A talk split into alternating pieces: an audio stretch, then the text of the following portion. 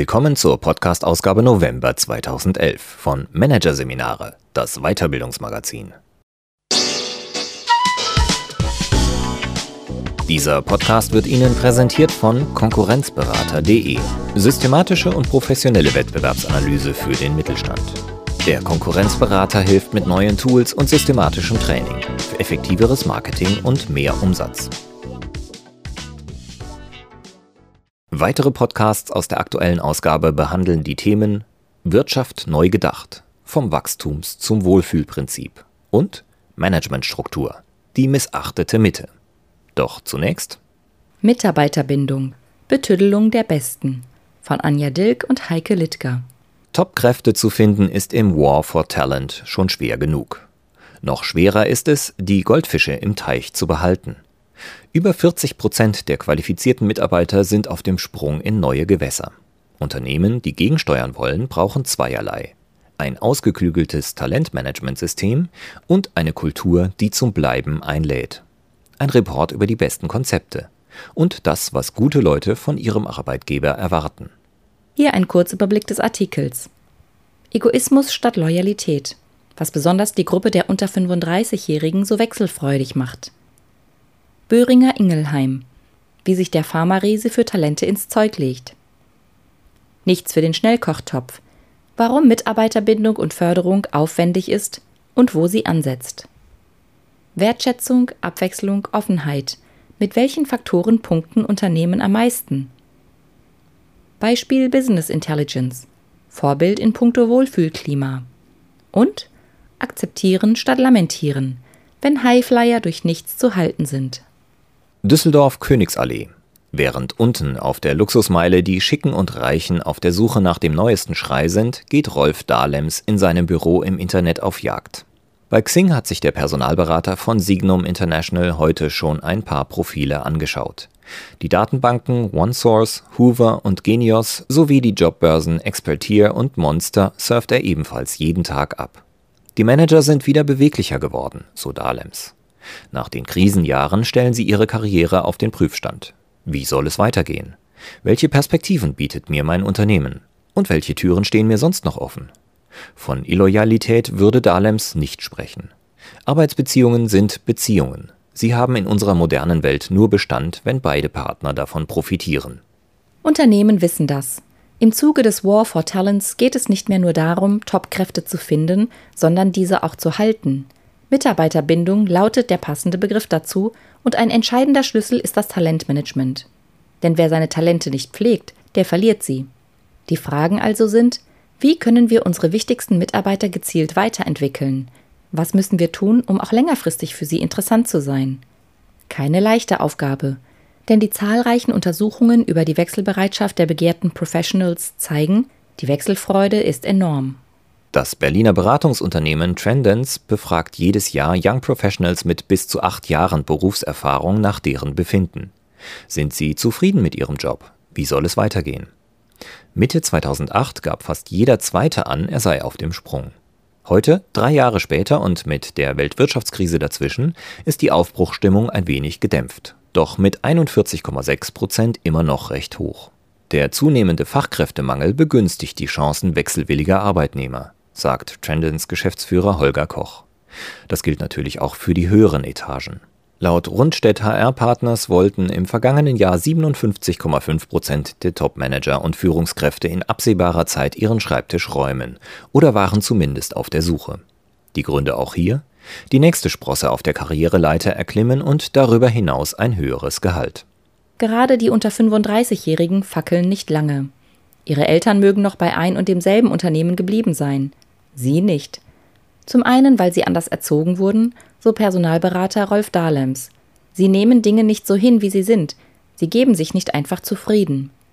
Zum anderen, weil sie ihre Karriere viel strategischer planen. Sie kennen ihr Ziel und sie wissen, über welche Steps sie dieses Ziel erreichen können. Sie überlassen nichts dem Zufall. Sie warten nicht auf ihre Beförderung. Sie begreifen sich selbst als Planer und Treiber ihrer Karriere. Das ist auch richtig so, sagt Personalberater Heiko Mell aus Rösrath bei Köln. Mitarbeiter, die beruflich weiterkommen wollen, müssen auch Egoisten sein. Keiner kann sich erlauben, nur aus Prinzip einem Unternehmen die Treue zu halten. Die Politik vieler Unternehmen lehrt die Beschäftigten, kein Job ist sicher. Selbst Konzerne mit Spitzenergebnissen entlassen hundertfach Mitarbeiter, wie kürzlich die Schweizer Großbank UBS. Das Einzige, was zählt, ist der eigene Lebenslauf, so Mel. Er muss in jeder erdenkbaren Situation gut verkaufbar sein. Und dazu gehört eben auch flexibel, offen und vielseitig zu sein. Das wissen gerade die High Potentials sehr genau und clevere Unternehmen auch. Sie halten ihre Mitarbeiter fit, ermöglichen ihnen vielfältige Erfahrungen. Mal arbeiten die Mitarbeiter im Vertrieb, mal in der Entwicklung oder im Marketing, dann vielleicht für ein, zwei Jahre in einer Niederlassung im Ausland. Diversity, also gemischte Teams, sind selbstverständlich. Dazu geben sie den Mitarbeitern viel Verantwortung und ermöglichen eine Kompetenzentwicklung, die nicht nur den Interessen des Unternehmens zugutekommt. Das Motto Flügel verleihen, ohne Angst davor zu haben, dass die Mitarbeiter damit irgendwann zur Konkurrenz fliegen. Firmen wie Cisco oder Microsoft, SAP, Randstadt oder Consol haben in den vergangenen Jahren für solche Strategien gute Noten von ihren Mitarbeitern bekommen. Im Wettbewerb Deutschlands beste Arbeitgeber, der im Auftrag des Wirtschaftsmagazins Kapital und Great Place to Work Mitarbeiter anonym zu ihren Unternehmen befragt, liegen sie regelmäßig unter den Top 10. Holger Koch von Trendens Berlin wundert das nicht. Er hat für seine aktuelle Studie die Professionals auch nach ihrem Traumunternehmen befragt. Ganz oben steht die Attraktivität der Arbeitsaufgaben, dicht gefolgt von persönlicher Entwicklung und Eigenverantwortung. Jessica Montero Caballero sieht all das bei ihrem Arbeitgeber erfüllt.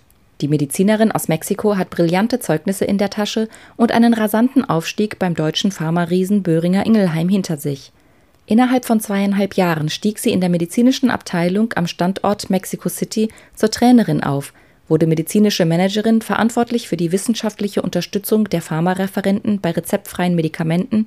Später hatte sie die gesamte Herz-Kreislauf-Produktpalette unter sich. Kein Wunder, dass immer wieder Headhunter sie abzuwerben versuchen. Einmal sogar als medizinische Direktorin eines kleinen, aber erlesenen Instituts in der Schweiz. Da war Jessica Montero Caballero gerade mal 30 Jahre alt. Versucht war ich schon und neugierig. Montero Caballero lacht. Aber im Grunde wusste ich, ich will bleiben. Denn das, was ich mache, macht mir Spaß und ich bekomme immer wieder neue, abwechslungsreiche, herausfordernde Aufgaben mit einer Menge Verantwortung. Sie schätzt die offene Firmenkultur ihres Unternehmens, die systematischen, umfassenden Trainings und Weiterqualifizierungen, die bei Böhringer Ingelheim ihre Karriere selbstverständlich begleiten.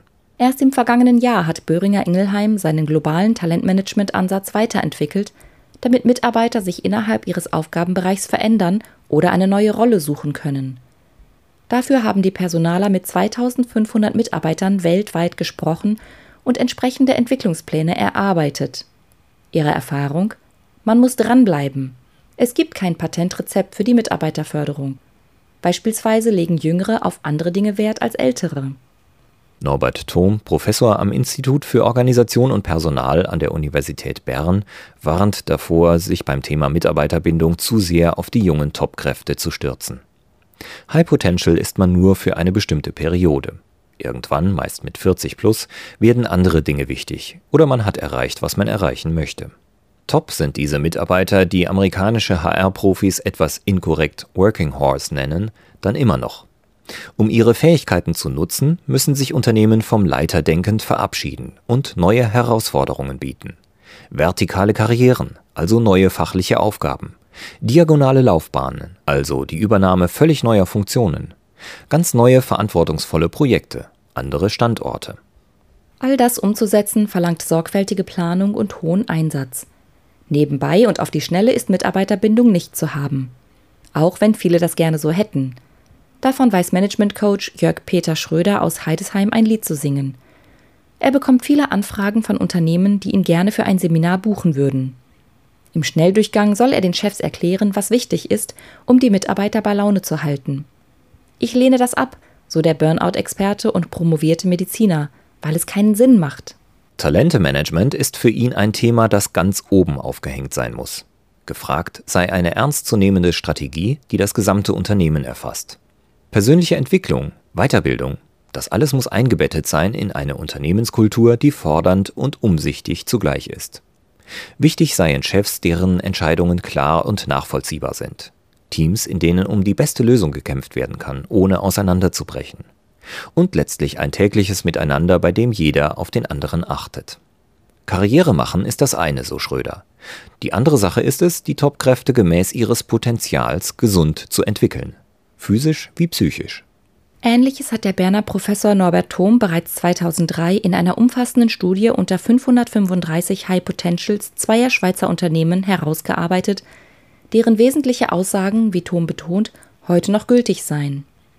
Gefragt, was ihnen das Unternehmen bieten müsse, damit sie blieben, waren die Antworten der Top-Mitarbeiter bemerkenswert einhellig. Am wichtigsten sind eine abwechslungsreiche, sinnvolle, ihren Qualifikationen entsprechende Aufgabe und genug Handlungsbefugnisse, um diese bearbeiten zu können. Dicht gefolgt vom Wunsch nach Chefs, die die Mitarbeiter wachsen lassen und transparent informieren, sowie Kollegen, die Leistung wertschätzen, statt neidisch an Stolpersteinen für den Leistungsträger zu basteln. Ebenfalls wichtig, ein Gehalt, das das regional übliche Salär für die entsprechende Funktion nicht um mehr als 10% unterschreitet. Eine offene Kommunikation der Unternehmensstrategien, gute Weiterbildung und eine Unternehmenskultur, die lebt, was sie verspricht. Thom sagt, Unternehmen brauchen also ein ganzes Maßnahmenpaket, in dem der intrinsische Faktor Arbeit eine herausragende Bedeutung hat und das extrinsische Umfeld ebenso stimmen muss wie die Bezahlung. Typisch deutsch sind die erhobenen Elemente, die Mitarbeiter ans Unternehmen binden, nicht. Das bemerkt Ingrid Feinstein. Sie arbeitet als Senior Consultant beim Marktforschungsunternehmen GfK Trustmark. Für die internationale GfK Benchmarks-Studie Employee Engagement hat sie die deutschen Daten erhoben. Wie fit fühle ich mich? Wie gesund bin ich? Wie groß ist die Stressbelastung während der Arbeit? Das sind Fragen, die sich Arbeitnehmer auf der ganzen Welt stellen, so Feinstein. Und auch auf der ganzen Welt sind immer weniger Arbeitnehmer bereit, sich mit demotivierenden Arbeitsbedingungen abzufinden. Der einzige Unterschied, während in den USA, Brasilien, Großbritannien und Frankreich vor allem die ganz jungen Arbeitnehmer gestresst sind, stehen in Deutschland besonders die 30 bis 39-Jährigen unter Strom. In den Unternehmen tut sich in Sachen Work-Life-Balance längst noch nicht genug, glaubt Feinstein. Ich sehe keine wirklich überzeugenden Konzepte. Es wird zwar immer wieder über diverse Arbeitszeitmodelle diskutiert, aber es bedarf einer grundsätzlichen Änderung der Haltung gerade des Top-Managements zur Work-Life-Balance. Gesundheit, Familie, Freizeit, das alles hat für die Potentials inzwischen einen wesentlich höheren Stellenwert als noch vor einigen Jahren. Jürgen Schubert merkt das sehr wohl. Immer häufiger wird der Geschäftsführer des Internetdienstleisters Business Intelligence GmbH aus Leipzig in Bewerbungsgesprächen gefragt, was tut ihr für Work-Life-Balance? dann kann Schubert einiges aus der Tasche ziehen, allem voran Familienfreundlichkeit. Das Unternehmen unterstützt die Mitarbeiter bei der Suche nach einem Kindergarten, sucht individuell zugeschnittene, flexible Arbeitsmodelle, die zur Lebenslage des Einzelnen passen. Bei Bedarf können sich die Mitarbeiter freistellen lassen, Arbeitszeitkonten anlegen oder von zu Hause aus arbeiten. Wenn ein Mitarbeiter Nachwuchs bekommt, feiert das die Firma mit Sekt und Häppchen eine halbe Stunde während der Arbeitszeit. Das Modell kommt an. 2009 wurde die Business Intelligence GmbH mit dem Sachs Plus Award pro Familie Top Unternehmen ausgezeichnet.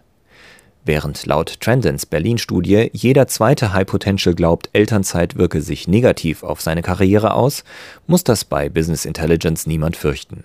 Die Führungsebene selbst hat die familienfreundlichen Maßnahmen mit ihren Teams ausgearbeitet und macht auch persönlich davon Gebrauch. Gerade erst hat sich ein Teamleiter für drei Monate in Elternzeit verabschiedet. Und Schuberts Geschäftsführerkollege bringt immer wieder seine Kinder mit ins Büro. An die extra eingerichteten Notfallarbeitsplätze mit Spiel- und Tobeecke. Diese Maßnahmen passen zu unserer Unternehmensphilosophie, sagt Schubert. Wir halten es für fundamental wichtig, unseren Mitarbeitern ein schönes, konstruktives Arbeiten zu ermöglichen.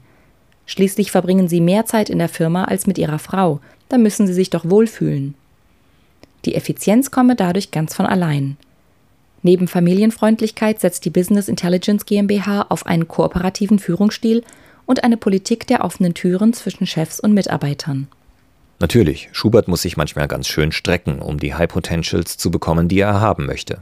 Der Chef des 30-Mann-Unternehmens kann nicht mit dem großen Namen eines globalen Konzerns punkten, auch nicht so sehr mit dem Standort aber der Mix von hochinteressanten Aufgaben, ordentlichem Gehalt und einem Arbeitsklima, in dem Menschen neben einem anspruchsvollen Joballtag ein Privatleben pflegen können, zieht. Schubert ist überzeugt, gerade High Potentials genießen es sehr, wenn sie Karriere machen können, ohne alles aufgeben zu müssen. Wenn es dem Geschäftsführer zum Beispiel gelingt, einen Topmann von Hamburg nach Leipzig zu locken, wie vor kurzem den neuen IT-Consultant, dann weiß er, ich liege richtig. Wenn High Potentials trotzdem weiterziehen, rät Schröder zur Gelassenheit. Es gibt Highflyer, die durch nichts zu halten sind.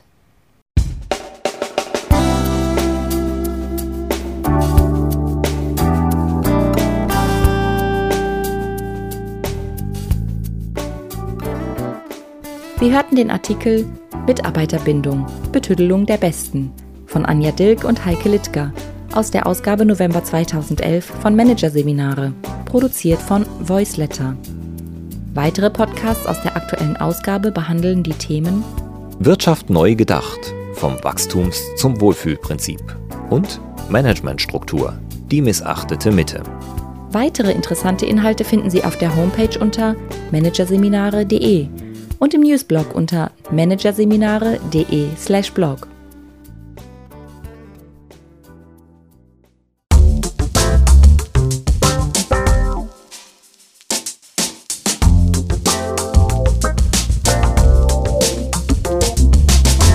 Das war der Podcast von Managerseminare, das Weiterbildungsmagazin. Ausgabe November 2011. Dieser Podcast wird Ihnen präsentiert von www.konkurrenzberater.de. Konkurrenzanalyse als Navigationssystem für den Wettbewerb. Übrigens, immer mehr mittelständische Unternehmen investieren in eine professionelle und systematische Wettbewerbsbeobachtung und sind dadurch schneller am Markt, machen mehr Umsatz, kommunizieren klarer.